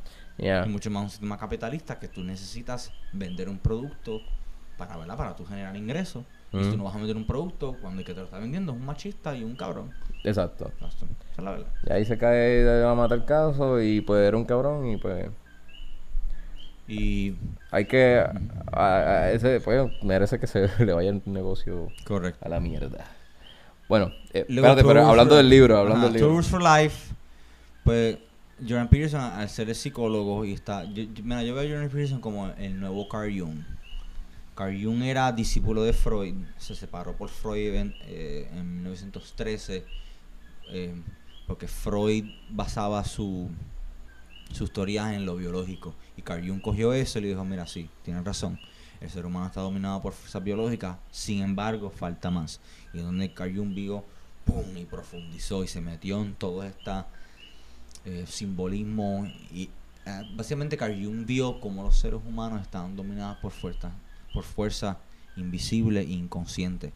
Que es lo que él, este, hizo su teoría del inconsciente colectivo. Que, eran su, su- que es como los seres humanos estamos todos conectados. Y su evidencia para eso lo estaba viendo en simbolismos religiosos este, y espirituales. Y pues Jordan Peterson hizo este libro, el de Tours for Life, básicamente diciendo 12 reglas que tú puedes aplicar a tu propia vida. Porque me gusta mucho la filosofía de que es bien individualista, en cómo el individuo se enfrenta ante la sociedad, ante el mundo. Y, y con estas 12 vidas tú puedes enfrentarte a ti mismo antes de enfrentar 12 reglas. el mundo. Exacto, ah, el caos, es lo que él le dice. El caos es como que el, el, el unknown, lo que no se conoce. Y las reglas son bastante interesantes. A mí la favorita es la regla número 4, que es eh, con- no te compares con alguien quien es hoy, pero compárate con eh, con alguien, no, con quien tú eres, con quien tú eras ayer. mm, Y esa regla a mí me, me voló la cabeza y me calmó un poco. O sea, y la primera, que es la más que es la más interesante, que es la de párate derecho con tus hombros hacia atrás. Esto, ahí donde menciona lo- las langostas y de lo que es la competencia, la jerarquía. eh, que la jerarquía, dicho sea de paso, las jerarquías existen desde hace millones de años. Eso no es producto del capitalismo, tampoco es producto de una de la sociedad patriarcal y tampoco es producto de, de, la, de la civilización occidental. Las jerarquías existen desde hace, creo que él menciona ahí, 350 millones de años, desde los langostas. Y él hace esa comparación con las langostas y nosotros, que es porque el sistema nervioso corre en serotonina. Y la serotonina tiende a hacernos más... eh, Nos da emociones, nos, eh, nos puede hacer feliz. eh, Exacto, y te hace más seguro de lo Seguro. y te hace sentir bien. y, eh, Así eh, que y entonces, es un y- tema muy Sí, y el parte de que estemos firmes con lo que nosotros eh, queremos. Por ejemplo, en la- la- Correcto. la- la- él, él- él habla de que pues nosotros somos seres territoriales como, y las langostas en específico hacen el mating dependiendo de cuán... gana? eh, Ujú. Ajá, quién gana una pelea, pero gana una pelea porque el que tenga la casa más linda. So you stand your ground por la casa que tú tengas. Ujú. So, si tú tienes una piedra bien bonita, aparentemente la mujer te verá atractivo y también la postura que tenga la langosta eh, la hace la hace más Para la atractiva para para, la postura, según esa regla número uno, es porque los machos pelean. entre exacto y, ellos. y- y él El intimidaría gana tiende a pararse bien, sí bien seguro de sí mismo. Obviamente ganó la pelea. sí ya no y, Y, y, obviamente es- las hembras se van a traer a y también es, es la manera de intimidar a- al oponente Claro, también también. este eh, entonces eh, sí el que gana pues lleva a la hembra y este eh, y lo compara a nosotros como que también somos territoriales que como que Pues claro, sí, stand- los ah, humanos somos también animales. yeah. ¿Verdad? Que pen- pensamos y tenemos esa, lo que es la autoconciencia.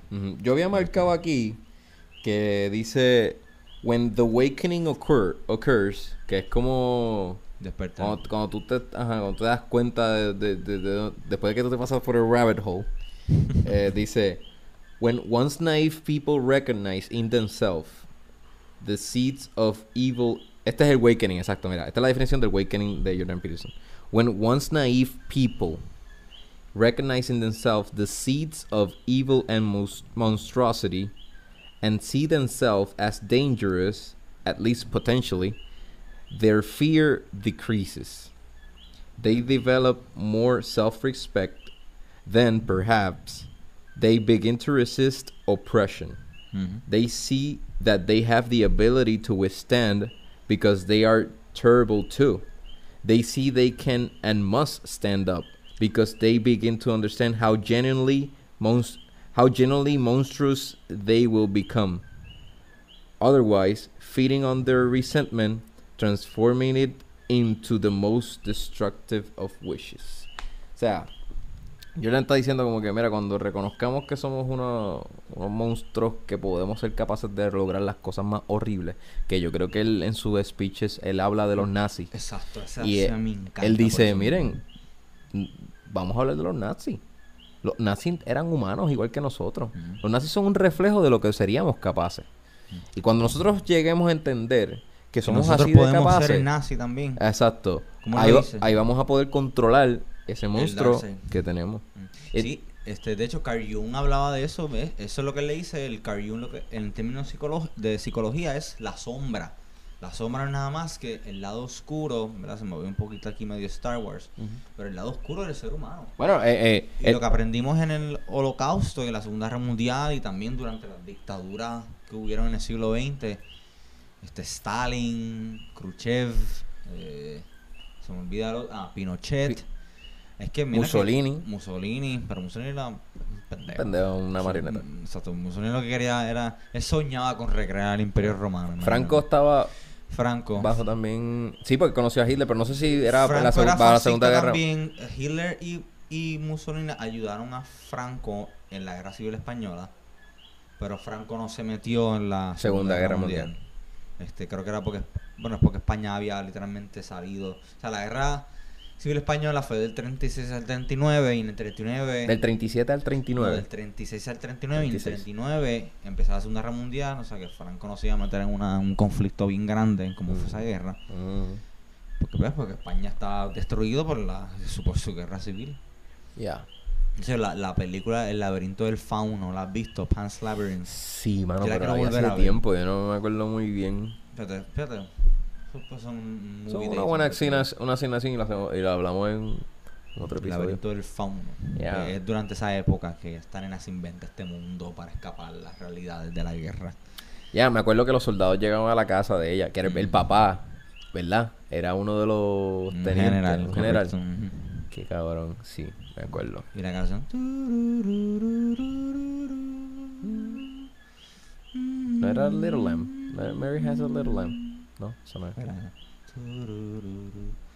Pero anyways, el punto es que lo que hizo Jordan Peterson de los nazis es, imagínate que tú eres el, el, el guardia en Auschwitz.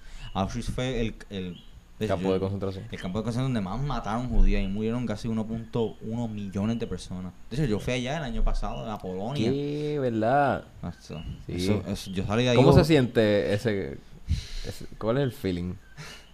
Bueno, yo salí queriendo me pegar un tiro, eso fue bien horrible.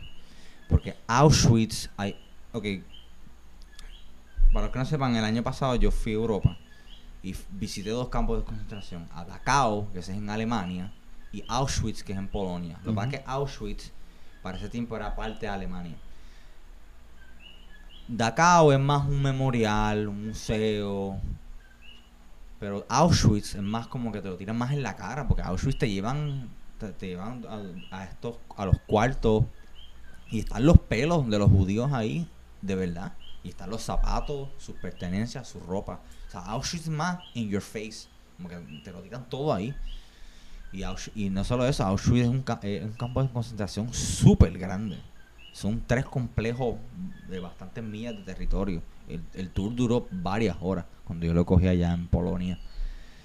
Y lo que Jordan Peterson dice, imagínate que tú eres un, un guardia en Auschwitz, que tú, te, que tú te estás disfrutando cómo están torturando a los judíos, a los gitanos, a los homosexuales, que eran todos los que estaban, lo que Hitler consideraba impuro.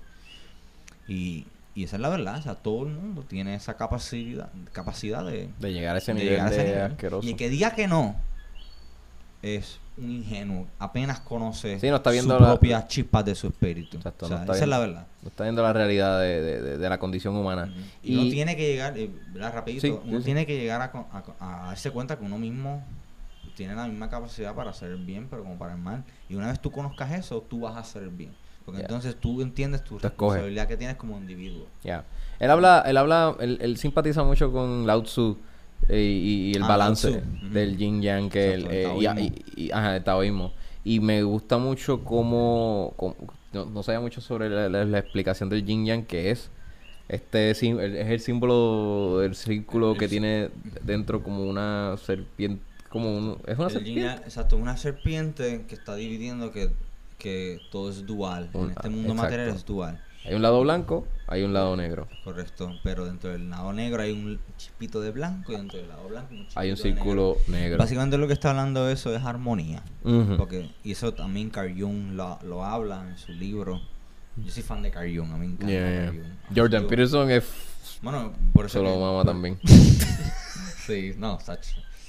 Es que- Pues que que yo a Jordan Peterson yo lo que veo es un Carl Jung moderno. Yeah. Porque Jordan Peterson, no sé si ha podido ver en su canal de YouTube, tiene como 10 videos de casi 3 horas hablando de la Biblia, del Génesis, te lo, te lo desmonta, una cosa.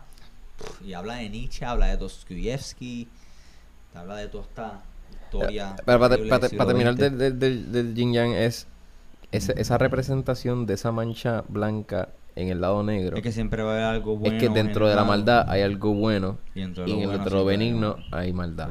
Y el, y el propósito del ser humano es estar en armonía con Ajá, eso. en ese centro no es reprimir el lado oscuro. No. Porque si tú lo reprimes, eso puede salir disparado en. ¿verdad? Manifestarse en, en, en eventos horribles. Ujú. So, tienes que saber ¿Dónde parar? exacto, dónde, dónde parar y cómo tú juegas con ese lado oscuro que Yeah. todo el mundo tiene. Tiene. Y que diga que no es un ingenuo, apenas se conoce a sí mismo. Ya, so en ese caso, pues Jordan Peterson trae muy buena. Esto, este libro, yo no he terminado de leerlo, en verdad, yo voy por el segundo capítulo.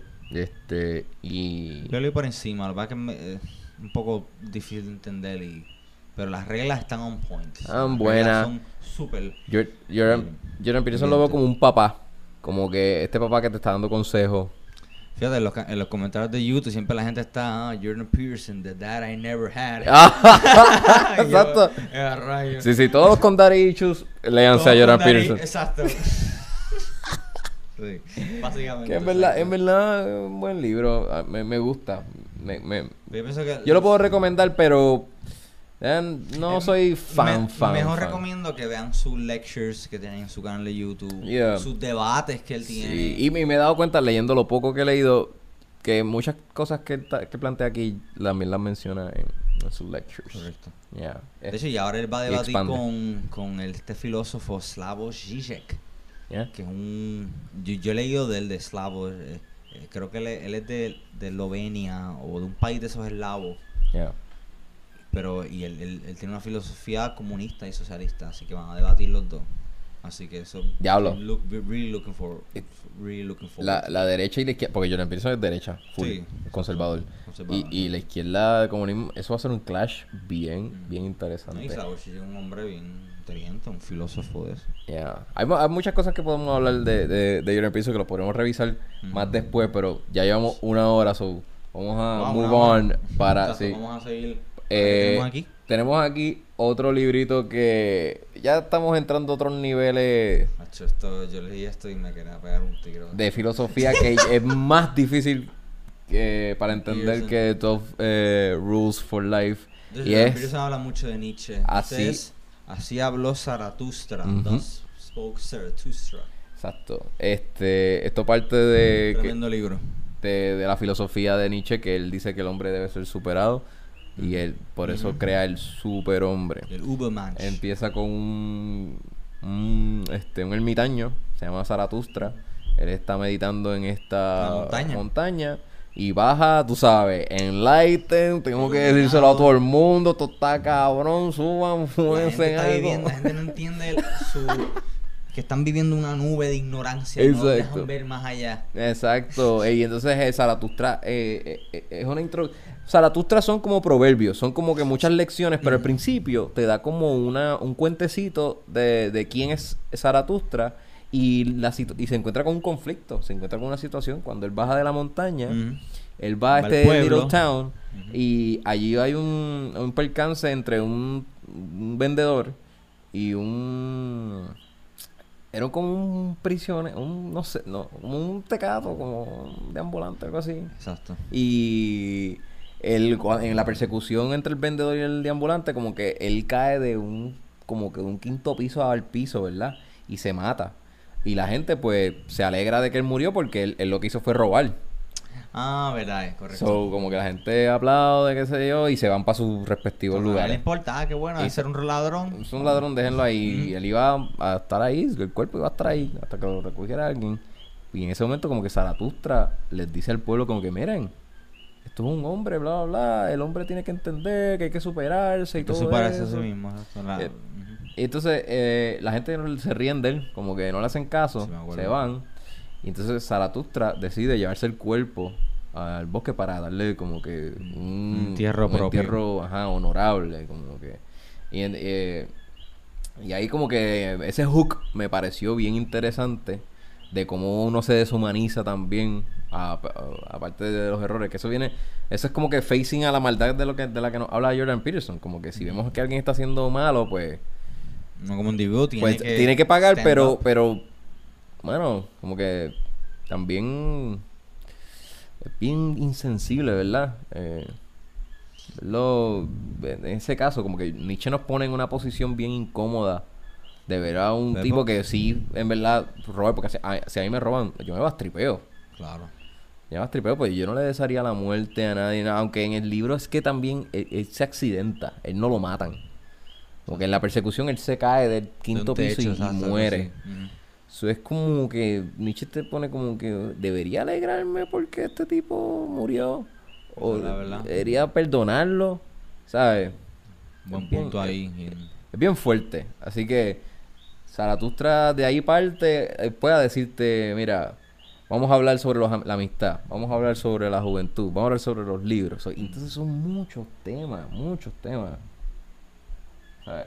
Ve, de los sabios famosos. Y está De los en compasivos. esta prosa media poética, que es bello. Sí, sí. Él, él es bien iro- como retórico. Tiene mucha retórica.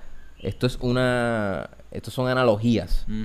Todo, todo lo que tú vas a leer aquí son analogías. Que si el árbol eh, en la montaña. Ah, correcto. Eh, esa es una analogía bien bonita. Esa es de mis favoritas. Sí, porque básicamente o sea, tú, ni, tú ni llegas a, a la cima de la montaña, metafóricamente hablando, porque por llegar tú tienes que fajarte bien brutal para Yeah. llegar a- hacia arriba. Sí, no. Específicamente, en, ese, en esa analogía específicamente, es que él se encuentra con este joven en la montaña, Mm. frustrado porque mientras más opina y más se da cuenta de las cosas, como que más oscuro se le pone la vida.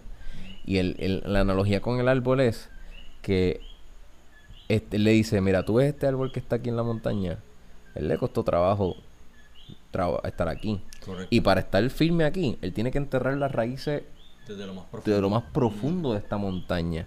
Y mientras las raíces más profundas se vayan, más oscuras se van- van- va, va a ser la, el, el- la- el- el- el- el- el espacio donde va a estar. Y esa oscuridad, esos son los tormentos que te van a, a, a evaporar por, es- y, y el precio a pagar para poder estar acá arriba. Correcto. Y pero, sin, Vale sin- embargo, es un árbol frondoso, fuerte, Mejor que los árboles que están abajo. y ni el viento lo puede tumbar ni nada. Correcto. Porque tiene esas raíces firmes. Eh, ese, y ese es un consejo que él le da al jovencito y eh, me pareció, ese es de lo más Sí, lindo. todo eso es metafórico, obviamente. ya, ya, ya. Lo que está hablando es, pa- es para, o sea, para tú llegar a tu mejor versión, para tú ser ese Ubermensch. Eso en alemán quiere decir lo que es el superhombre. Superhombre. Tú tienes que ir por tu propio infierno y, y, y conquistarte a ti mismo, que eso no es nada fácil. No. De hecho, yo todavía lucho con esto. Yeah, the Sí. mind is a very scary place. Hecho, dice la a Chester. Yeah. Fuck. Rest in peace. Rest in peace, Exacto. Chester. No, no, la muerte. La, ah, fuck. Let, not, let's not get even. exacto, todavía, let's todavía. not. Todavía don't no even sé. start. Pero Este, así los Zaratustra, de hecho, todas las personas que empiezan a leer Nietzsche, eh, siempre se les aconseja que empiecen por así los Zaratustra. Y de hecho, yo una vez, uno de mis videos de YouTube que hablé de los cinco libros que yo recomendaba, así, así, así los Zaratustra era uno de ellos. Y les digo a lo siguiente, o sea, entender a Nietzsche no es fácil, es bastante complicado. Sí. Yo, yo eventualmente pienso releerlo. Así que no se frustren si, no, uno te lo, si no lo, este, lo está leyendo y no entiende mucho. Relax. Es normal. Nietzsche era un genio. O sea, y Nietzsche es de las mentes más brillantes que ha producido la raza humana. Así que entender a ese tipo que está tan alto, tan elevado, no, no es fácil. Pero, y sí, cuesta trabajo entenderlo, pero una vez lo entiendes, pues va a valer la pena. Sí, sí. Te cuesta trabajo, pero vale la pena pasar ese trabajo. Ya, ya. Leer la página otra vez, varias veces. Ok. Ahí Ya. donde la se nota quiénes son los que tienen paciencia. Sí, y yo, y yo, he, yo he fallado ahí bien cabrón. Ah, sí. Pero vamos a, vamos a uno de los libros más Tomamos vendidos libro. en la historia de la humanidad. Este es, este es el segundo libro más vendido en la historia de la humanidad, siendo pr- primero quién? La Biblia. La Biblia es el, el libro más vendido en, en la historia de la humanidad. Más- ¿Es el más vendido? El más vendido, sí. Oh. Y el segundo más vendido es este que está aquí. Don Quijote de la Mancha. Don Quijote. Don Quijote, yo se los recomiendo. Un día Porque si Zaratustra te da las herramientas para superarte. Don Quijote te, te, te hace mirar para adentro como, como loco, como un loco. Como que tú eres, tú estás en este viaje con el protagonista que es Don Quijote de la Mancha, que Don Quijote es un, un hacendado que tiene dinero. Él tiene su propia hacienda y decide, eh, y lo que hace en esa hacienda es leer muchos libros de, de caballería. Fanático full de la caballería. Y, de, y s- se envolvió tanto en la lectura que él decidió ser un caballero, Knight. Y buscar su, su, su amor. Que en este caso él está buscando a Dulcinea. Dulcinea, ¿verdad? Y entonces, este, eh, este, se tira a sus aventuras imaginándose castillos en donde en realidad no son castillos, son unas tiendas bien, eh, ¿sabes? tiendas comunes y corrientes de donde haya, ahí crían vacas o venden textiles o cosas Don así. Quijote estaba loco, Y él, él estaba bien loco. Él estaba en su mente. ¿verdad? Sí. O sea, Y- sí, porque los gigantes con los molinos. Exacto, él pelea con unos molinos de viento. Rocinante, que era un caballo súper desnutrido, algo así. Rocinante era ajá, un, cab- un caballo flaco que no podía ni con su vida, no podía ni cargar al pobre Don Quijote. Y, Don Quijote era así. Ah, ajá, exacto. Y, y, Don- y Don Quijote le dieron pela, o sea, durante todo el... Yo he leído 13 capítulos. Y en los 13 capítulos a Don Quijote le han dado como cuatro prendidas. O sea, sólidas. Y como, como Miguel de Cervantes lo describe, son unas pelas duras. Unas pelas súper duras de que lo noquean. Y lo, casi lo matan a ese nivel. Wow. Este, este, este, so, este libro, yo les voy a decir que este libro es el primero, te lo juro, que a mí me ha hecho reírme a carcajadas en voz alta. Wow. Esto es una comedia, pero, pero at its best. De verdad que sí. Porque, como te digo, es la locura de, de hasta, o sea, de, de- de- romanticismo, de, hasta dónde podemos llegar con nuestra locura. Y por qué la debemos de controlar para no llegar a, a- a- ese nivel. Entonces, Aparte de eso, Miguel de Cervantes es un, posmo- un postmodernista. Porque te habla en tres puntos de vista. Eh, el, de narra- el del narrador. Y de momento te das cuenta que el narrador no es Don Miguel de Cervantes. Es otro narrador. Perdón. Wow. Se, se transforma como que Usa en un buen estos tono, entonces. layers. ¿Ah? Usa un buen tono. Sí. Eso es bien importante para Sí. los escritores. Y es, el bien, tono. y, y- y es cínico. Y entonces eh, tienes la historia de Don Quijote, tienes la historia del narrador y tienes el insight, si conoces la historia de Miguel de Cervantes, tienes ese insight también de por qué eh, la, la- la- la escritura es así. ¿Tú, tú has leído Don Quijote? No he leído, pero este, hecho, debería leerlo. Sí, mano. Sí, sí. Te lo recomiendo. Este, pero antes que leer ese matraco de libro, porque son cuantas Bueno, páginas, lo que pasa es que son páginas. dos volúmenes y aquí están Yo incluidos primero los quiero dos. leer de Shakespeare. Quiero leer Romeo y Julieta y quiero leer Mercado de Venecia, que los tengo en mi casa, todavía Mm. no los he empezado. Eh, este- ellos son contemporáneos. Sí. Shakespeare y, y- y Miguel de Cervantes. Y Miguel de Cervantes, yo sé que él lo hirieron en la batalla Batalla de Lepanto, Lepanto. exacto, que fue una batalla entre España y el Imperio Otomano. que el- en ese- de hecho, ahora mismo no recuerdo cuál guerra era esa. Ahora mismo me estoy tomando una madrileña. Más, más, estoy aquí representando, ¿eh? La Es madre, la- la España. Me parece, joder, tío. Joder, tío, que Don Quijote me encantó. Ay, me encantó Madrid cuando yo estuve allá. Y de hecho pude ver el... Perdóname, espérate, que te interrumpí, te interrumpí. Estaba No, no, hablando de la relax, batalla. este. De La batalla de Lepanto, que era contra el Imperio Contra el Otomano. Imperio Otomano, que básicamente son los turcos que, que sacaron a los bizantinos, que era eh, el Imperio Romano de Oriente, con su capital en Constantinopla. Cuando eso cae en 1453, pues se forma el Imperio Otomano. Y pues el Imperio Otomano fue bastante, bueno, fue un imperio bien poderoso, duro.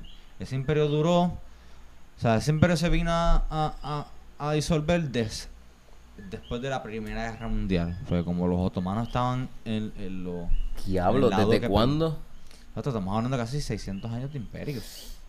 Y- y- ¿Es el y- imperio que más ha perdurado? no, ¿Más que el no, romano? el romano perduró 2700 y pico Ah, de años. Desde la- o sea, si cuenta la fundación de Roma con Rómulo y Remo, Mm. Hay mucha, ¿ves? hay mucha leyenda entre Rómulo y Remo y eso, pero sí, ellos Son los más que han durado. fueron- Pero el otomano fue... sí, fueron como casi Es lo que, lo, que- 600, lo, que, lo, más, 500 lo más cabrón que ha hecho Turquía. Los turcos. Que eso, Eh, o sea, ¿sabes? por- El, el- el Imperio Otomano fue, ¿verdad? Sí, en Turquía, es lo que hoy día es Turquía. Exacto, sí. So, Miguel de Cervantes fue un soldado. En el Imperio Español y lo hirieron en esa batalla, exacto, ¿verdad? Sí, sí. Él, él le el perdió- manto de Lepanto, Sí, porque ¿verdad? él perdió. pe- Yo no, sé si, yo no sé si él perdió la mano, pero perdió unos dedos. Sí, perdió salió, par de dedos. Salió, salió bastante Salió jodido. fastidiado, o sea, Salió sí, jodido. jodido. Bueno, cabrón. Lo Imagínate. suficientemente jodido como para escribir a Don Quijote. Sí, ¿verdad? Pero lo que, lo que pasa es que Don Quijote también es una crítica. Acuérdate que esto Exacto, a era. la sociedad feudal esa. Ajá, y- Bueno, feudal y. El, el, el- a la in- una crítica a la Inquisición. Este. Cierto es que la Inquisición estaba corriendo en ese tiempo. Y él era un blasfemo y todo. Él entraba a las iglesias y lo, y lo votaban porque se ponía a contradecir a la palabra de Dios. Y lo metían tú- preso y- por y- hereje. ujú, Y tú no querías, o sea, lo menos que tú quieres en esa época es Hablar mierda de la Dios. iglesia. Exacto, hablar eso- en esa época lo menos que tú quieras hacer es irte en contra de la iglesia. Solamente preguntar a los gnósticos y a todas las, desafortunadamente, a todas las brujas que mataron, porque supe- y, a, y a personas también que mataron durante esa época. A, Giordano- Exacto. a Giordano Bruno, que era un filósofo de renacentista, habla- que él hablaba mucho sobre lo que era el alma. Él, ese iba bien místico en ese aspecto. Ese fue el que encontró el libro en un. como que en el piso. Porque es que yo vi Cosmos, la serie Mm. de, de, de Gracias del Host. Ah. Él habla de Bruno. Giordano Bruno, él- Es un él- italiano. Exacto, ah, pues es ese mismo. Y, pero él encontró un libro y cuando encontró, eh, hablaba de... Yo creo que hablaba de la ciencia de- del universo. Sí, que básicamente astrología y alquimia, que todo eso, lo- lo- eso, eso, eso viene del antiguo Egipto y los griegos, Ajá, básicamente. Entonces, él cuestionó a la iglesia y lo ahí fue que lo torturaron. Y lo- lo- él fue exiliado. Él fue exiliado, exacto. Pero, pero él lo mataron, lo tem- terminó sí, terminó. hoguera. No lo mataron. Lo mataron. Lo mataron porque sí- qué horrible morir así. Yeah. Yo- Lo- lo que es eso y morir ahogado, yo creo que son las peores maneras que uno puede Sí. morir. Pero anyway, sí, él... Y la cosa es que Giordano Bruno, o sea, y no es que él estaba en contra de la iglesia, porque él, él, él así era creyente y él sabía que, que o sea, sa- es- sabía de lo Galileo. Galilei era creyente, ¿no? Exacto, correcto. Tengo entendido que sí. Y que Copérnico sí. que también. Yeah. Lo que pasa es que pues se dieron cuenta que... O sea, la ciencia y la religión no son enemigos mortales como la gente No, no, no, piensa. no. Yo sé que no. De hecho, una vez estábamos hasta viendo, ¿te acuerdas? El programa ese que medio charro, Star Talk, que es con Neil deGrasse Tyson, Ah. que él trajo al, al obispo. Y estaban los dos bastante bien conversando. Claro. Mm, No sé. Sí, eso, eh, eso es lo que debe, deben coexistir. Yo pienso que yo, yo no voy a, yo no practico ninguna religión, este, pero si para mí las personas se sienten bien en la iglesia, pues cool. Exacto, pero dialoguen con un científico, no, no hay problema. No hay Y shit. la evolución es real. Y, y de hecho, Yeah. la Biblia no se escribió como un libro de ciencia, la Biblia se escribió como un libro de símbolos y de historia. Yeah, igual que Zaratustra, Mm. yo lo leo así como si me leyera la Biblia. La Biblia yo la, la puedo guiar también. eh, tiene cosas interesantes, aunque están medio al garete en algunos cuentos. Sí, porque ha- habla incesto, pero. Sí, cuando, cuando las las hijas de Lot se la Charo a Titito, que fue quien me iluminó ahí. Exacto, güey. sí, también. Out a Titito, Sánchez, que tiene un, un personaje que se llama el Pastor Sánchez. Búsquenlo en YouTube. El duro. Él resume a, a su estilo. podcast. Estaría cool. No, yo lo voy a traer, confía. Eso va a pasar. este, cómo, eh, ca- ca- cómo, cómo se, o sea, cómo Lot salió de Sodoma y Gomorra, pero a su estilo. Está genial. Eso está bien. Vayan a ese channel. Este, pero, eh, volviendo a Don, a Ah, Don Quijote, Quijote. este, sí, Don, Don Miguel de Cervantes, por tener todas esas este, experiencias con la guerra, con el gobierno, con la iglesia, eh, él pues lo metieron preso por hereje. Y ahí fue que escribió Don Quijote. Don Quijote de la O sea, lo Mancha. escribió en la cárcel. En la cárcel. Ah, es interesante. La gran mayoría del libro. Wow, pero ¿cuánto tiempo él estuvo preso? Sí, Estuvo par años. Wow. Entonces, eh, allí pues tú sabes ¿qué, qué, qué había que hacer. Pues nada, escribir. Y allí él adoptó... Él, No él eran dice, las cárceles de un día que si se, se- que si se te cae el jabón, eh, este, pues... coge lo tuyo, sorullo. sí, no, ahí él, no, él estaba solito, estaba solito. Sí, le dejaron en paz. Tenía que, que escribir. Correcto. Ya, él no se bañaba ni de seguro Miguel Cervantes apestaba. Pues claro. Si la higiene en ese siglo eso no era como lo es ahora. No sé si los europeos hoy día no... Si todavía no se baña, imagínate en ese tiempo. Diablo, esto es un estereotipo bien brutal. No, es la verdad. Y de hecho, yo cuando estuve en Europa el año pasado... Sí, lo comprobaste. Lo comprobé. No, no voy a tirar a nadie en medio, pero es cierto. Sí, comparado con Puerto Rico, allá están más al garete con la higiene. Sí. Y más el garete en cuestión de sus poli, de sus pólizas sociales, de sus policies sociales. ¿Verdad? ¿Cómo en como qué cosa? Bueno, Francia ahora mismo está protestando todas las reformas neoliberales de ese cabrón de Macron. Que, no, tú ves a todo el mundo postando en el film "Oh, que, Trump- que Macron le estaba tirando a Trump, pero Macron es un Eh, aliado. de mierda. Porque Macron es si fuese el Hillary de Francia, básicamente. Mm, Eh, Metido en la cama con todos estos banqueros, con todo el mundo. haciéndoles el favor. Y pues Inglaterra, Inglaterra tú no puedes hacer chistes del holocausto porque te meten preso, como, ma- como mandaron a uno que hizo un chiste que si el perro era un nazi y ahora ¡fum! Lo- creo que le lo fastidiaron bien brutal. Oh. Ay, ah, Es, ah, es como, es como lo que había dicho, o sea, el pobre George Orwell predijo 1984, eh, Winston Churchill se mató peleando contra los nazis en la Segunda Guerra Mundial y ahora, ¿qué pasó? Todo eso fue en vano. Esa gente tiene que estar revolcándose en su tumba. Imagínate, si ven a la Inglaterra moderna. Y Canadá, pues, so ya sabemos lo del Bill C-16. So, ya. adiós. Damn, yo, yo no me leí 1984, no he leído todavía. Pero me leí Animal Farm y eso me, me dio... Animal Farm, eh. De hecho, Animal Farm yo la leí en noveno grado. Wow. Y bastante interesante que esa, que esa novela estaba prohibida en ciertas escuelas, pero en la mía me la dieron. Así que, gracias a Dios. y sí es tremendo libro.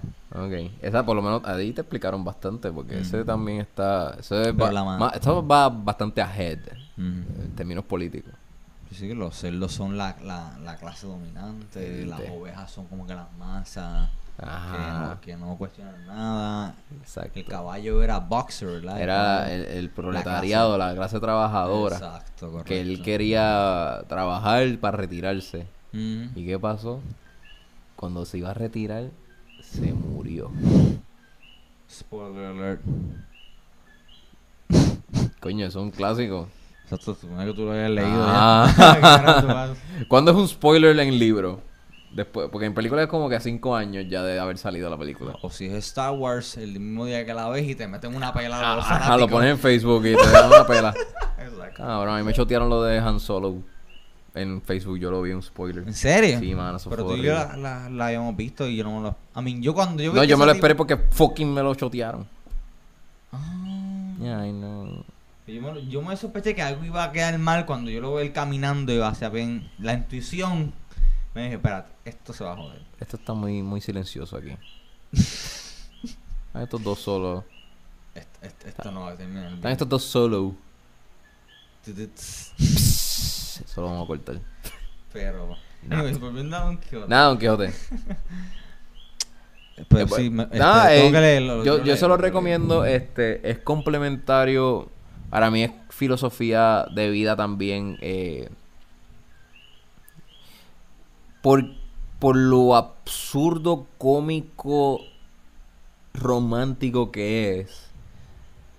eh, para mí es genial. Eh, lo, lo que he leído, puedo hablar por los 13 capítulos que he leído y es bien divertido. ¿Por qué? Ah, ah, si es divertido, porque no lo has terminado? Porque la No, vida se por- pone en el camino. Es que sí, ajá, y, y me pongo un poquito vago en ese sentido por, por, porque la, ajá. Pero, Pero hay, pero hay que leerlo y yo, yo, yo voy a mí, yo lo voy a hacer. Este, pero se los recomiendo. que hay que recomiendo, tengan, tengan bien presente a Don Quijote en sus vidas. Eh, es un muy buen personaje. Mí Miguel de Cervantes es, es lo que es, o sea, es lo que es Shakespeare, la literatura inglesa. Miguel de Cervantes es el mayor exponente de la literatura castellana. Y Yeah. Shakespeare es con la literatura inglesa. Ya, ya. Es bien rico en, en palabras. A mí leer, en vamos a- en conclusión, que quisiera hablar como, ay, perdón, no hemos hablado del banquete de Platón. Ah, ¿verdad? Sí, sí, vamos ¿Lo hablamos? Sí, sí, claro que sí. Ok, Hell yes. bueno. El symposium. por último, queríamos cerrar hablando de el amor El amor. o sí. el banquete. Que lo escribió... gran filósofo Platón. No se asusten que el banquete no es así de gordo. Exacto. El banquete este es como una octava parte de este libro. Lo que pasa es que este esta versión está incluida la República, que pues Republic. hay un montón. La pública yo, yo este, la leí también. Ajá. eh, pues el banquete es una conversación, una reunión de filósofos que ellos, eh, Sócrates, Platón, Erixímaco, eh, entre otros, que no me acuerdo. Es, es seis personas. Y Sócrates, obviamente. Sí, Sócrates es el que tenía la última palabra. Es el que venía con el, con el, con el basturri para darle a todos por la cabeza. Obligado. Eh, ellos se reunían, se daban vino y Cuando Platón eh, y Platón como siendo secretario Sí, pero Eh, Platón era más que... transcribía toda la claro era un filósofo por excelencia pero era tan era tan y tan nerd que escribía las palabras de Sócrates y todo lo que sucedía en era como que la, la que transcribe todo en la corte ese era Platón en, la- en, en- en los hangueos Correcto. So, eh, el banquete es Habla una conversación sobre el amor. ¿Qué es el amor? Y hay muchos puntos de vista interesantes ahí, este Omar. Sí, ¿tú, tú lo leíste completo? Sí, este... Habla ahí- Fue, fue de los primeros libros de filosofía que empecé a leer. Es un- también, o sea, lo mismo el de Nietzsche, leer a Platón también es un poco complicado. Ya, lo es. Pero a mí, yo lo que entendí de esa novela es que, pues,